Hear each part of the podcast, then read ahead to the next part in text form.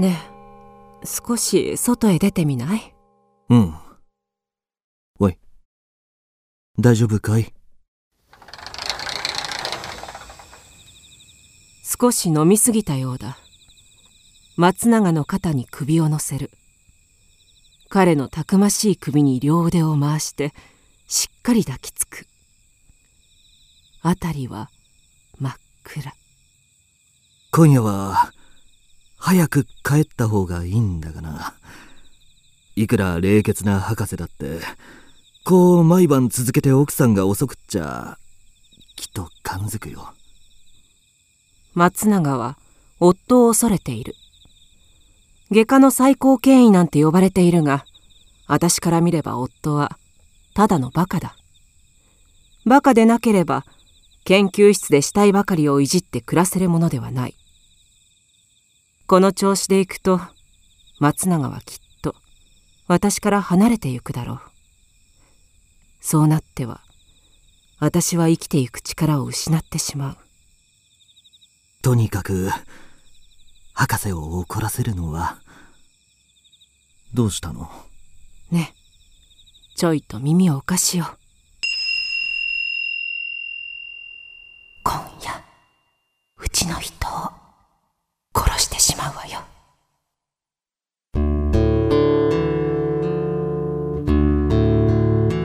運の十座不習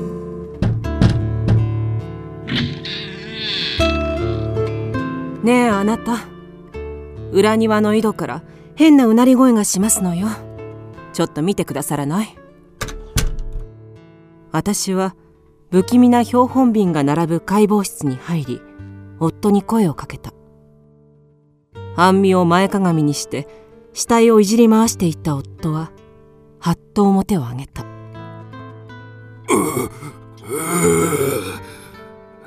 くだらないことを言うな。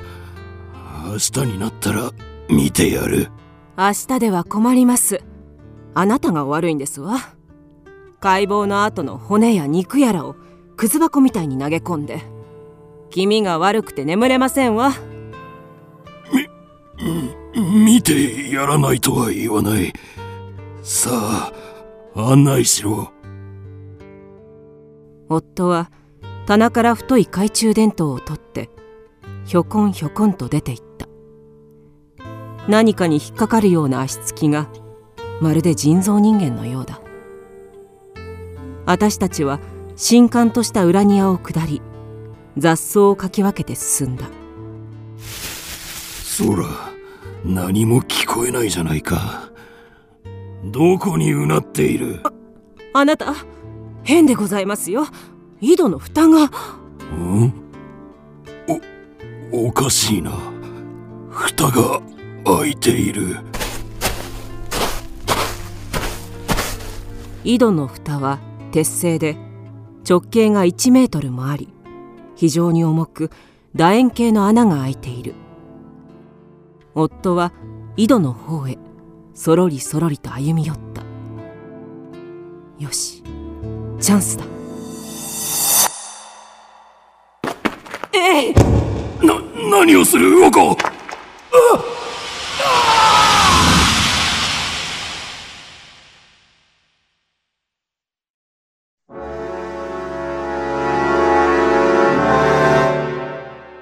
夫の姿は地上から消えた。深い井戸の中に転落していった。懐中電灯だけが彼の手を離れ草むらに転がった。私は夫への最後の贈り物にそばにあった大きな石を井戸の中に投げた。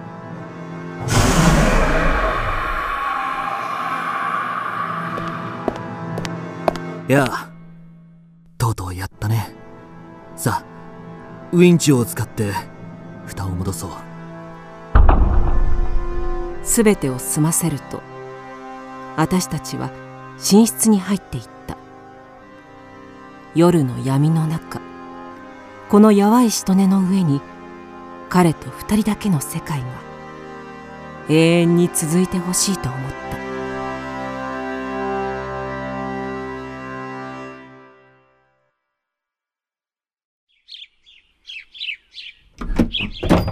じゃあ仕事に行ってくるからね。夕方には帰るよ。松永は実直な銀行員だった。彼は腫れぼったい目を気にしながら出て行った。しかしその日松永はいつまで待っても帰ってこなかった。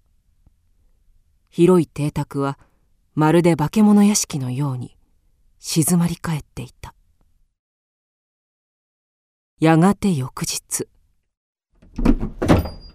いやー昨日は心配させたね。えらいことが起きたんだよ。うちの銀行で殺人があったんだ。金庫室に入って万人を殺し現金を奪ったやつがいる。でも不思議なことに金庫室の出入り口は完全に閉じられていたんだ。穴といえば直径20センチほどの送風機の入り口だけでとても人間が通れるものじゃない。こんなおかしなことはないというので我々行員がみんな疑われて一晩警視庁に止められたんだ。まあその番人はどんな風に殺されたの？メスのようなもので胸から腹を切り裂かれたらしい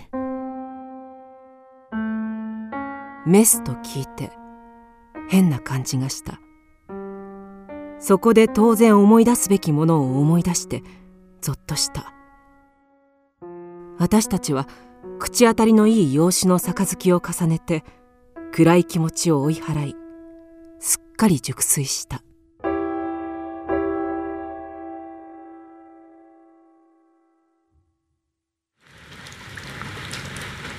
目が覚めると隣で寝ていた松永の姿がどこにも見えなかった。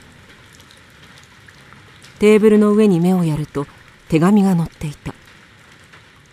その走り書きのペンの跡は地震計の針のように震えていた。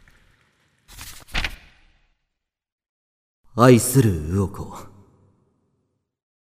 僕はもう再び君の前に姿を現すことができなくなった。目が覚めてなんとなく変な気持ちなので鏡を見たところ。そこに世にも醜い男の姿を発見したんだ、ああ、これ以上はとても伝えることができない。最後に一言祈る。君の美しい体に僕のような危害が加わらないことを。松永哲夫。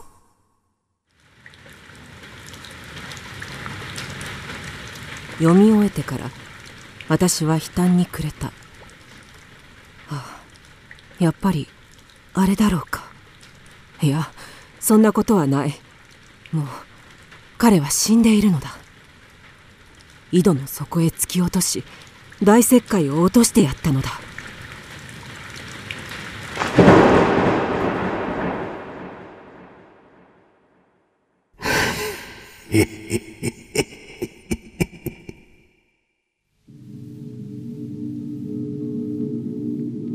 次の瞬間。背後から不気味な声が聞こえたかと思うと白いものが私の尾行を塞いだ。私は意識を失った。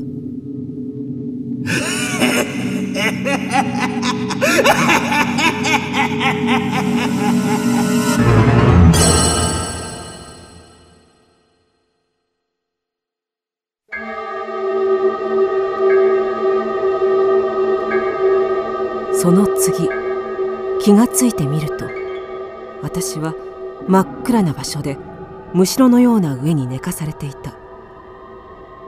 起き上がろうとした時体の変な調子にハッとした。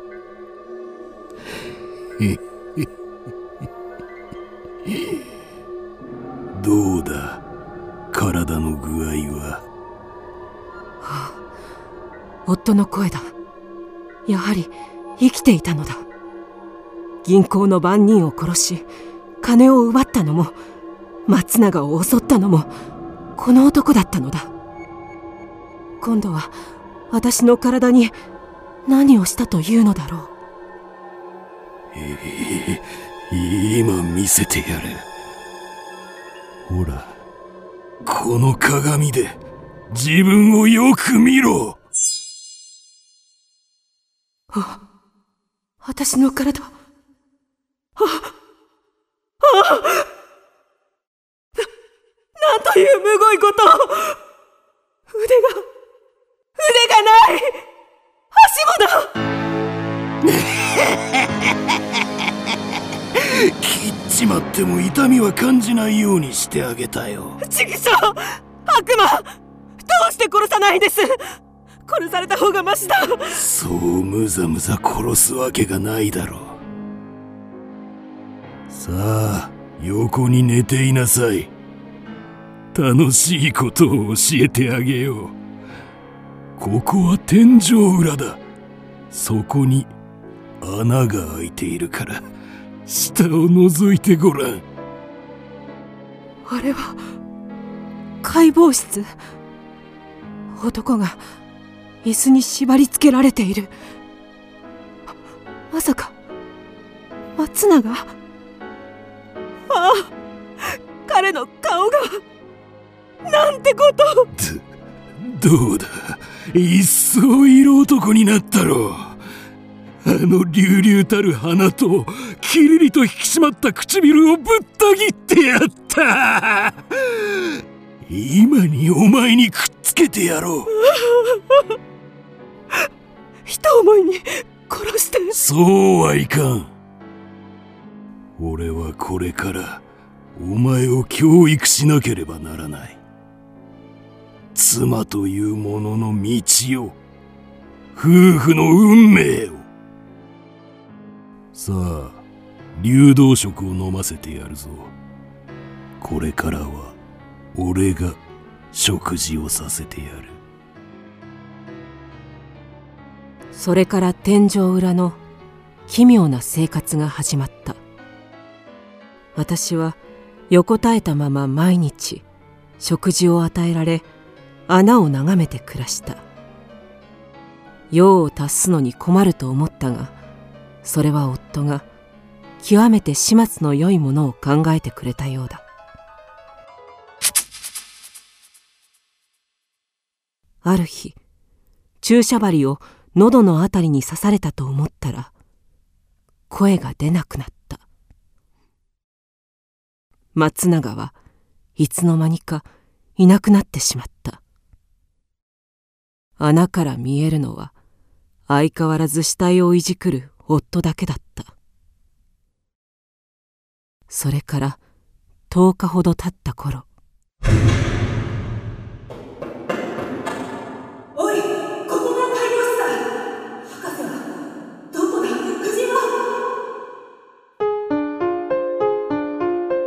警官らしき一体が盛んに朝探しをするのが見えた。私たち夫婦を探しているようだ。誰もいない。ん？なんだこの壺は。固く閉まっていて開かない。まあいい。後回しだ。刑事は壺を放り出すと去っていった。私は天井裏にいることを知らせたかったがネズミほどの音も出すことができない。それにしても夫はどこに行ったのだろう。その時下の部屋に何か物のうごめく気配を感じた。それは先ほどの壺だった。カタカタとまるで生き物が入っているかのように揺れていた。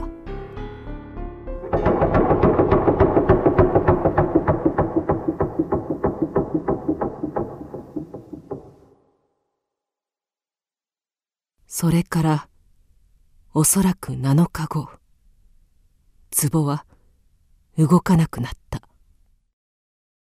夫は一度も現れず私はお腹が空いてたまらなくなった。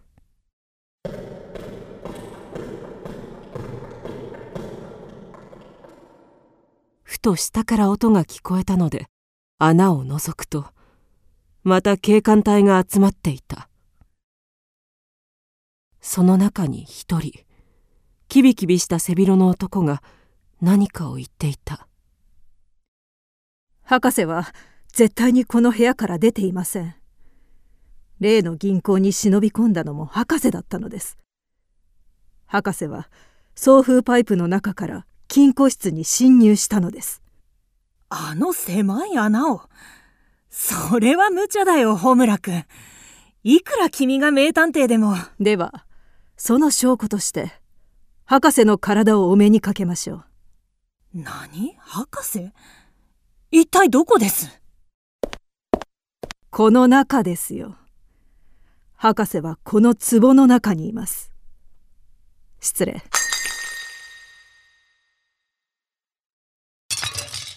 さあご覧ください。これが外科の最高権威室戸博士の餓死死体です。あまりのことに人々は思わず顔を背けた。何という人体だろう。顔は一方から削いだようになり肩にはわずかな骨の一部が隆起し胸は左半分だけ。腹はへその上あたりで切れている。手も足も全く見えない。人形の壊れたのにもここまで無残な姿なものはないだろう。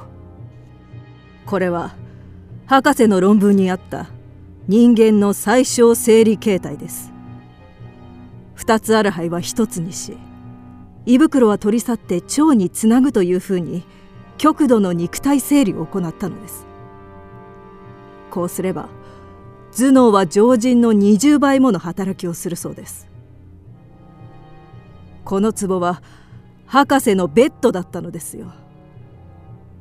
ではなぜ博士は自ら作ったベッドで餓死をしたのか。それはこういうことです。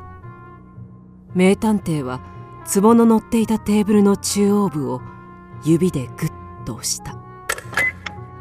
するとギーという物音とともにテーブルの中からにょきりと2本の腕と足が飛び出した。それは空間に博士の両腕と両足とを形作った。このテーブルの上の隠しボタンを押すことによって壺の蓋が開き博士の腎臓手足がピタリとはまるのです。博士が餓死をしたのは眠っているうち誰かが壺をテーブルから落としたせいです。ででは夫人はどこに？博士の日記には夫人をアルプスの山中で絞め殺したとあります。さあアルプスへ急ぎましょう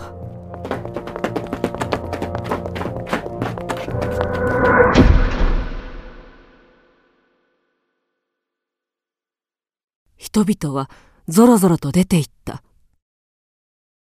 待って。私は力いっぱいに叫ぼうとしたが声にならなかった。あ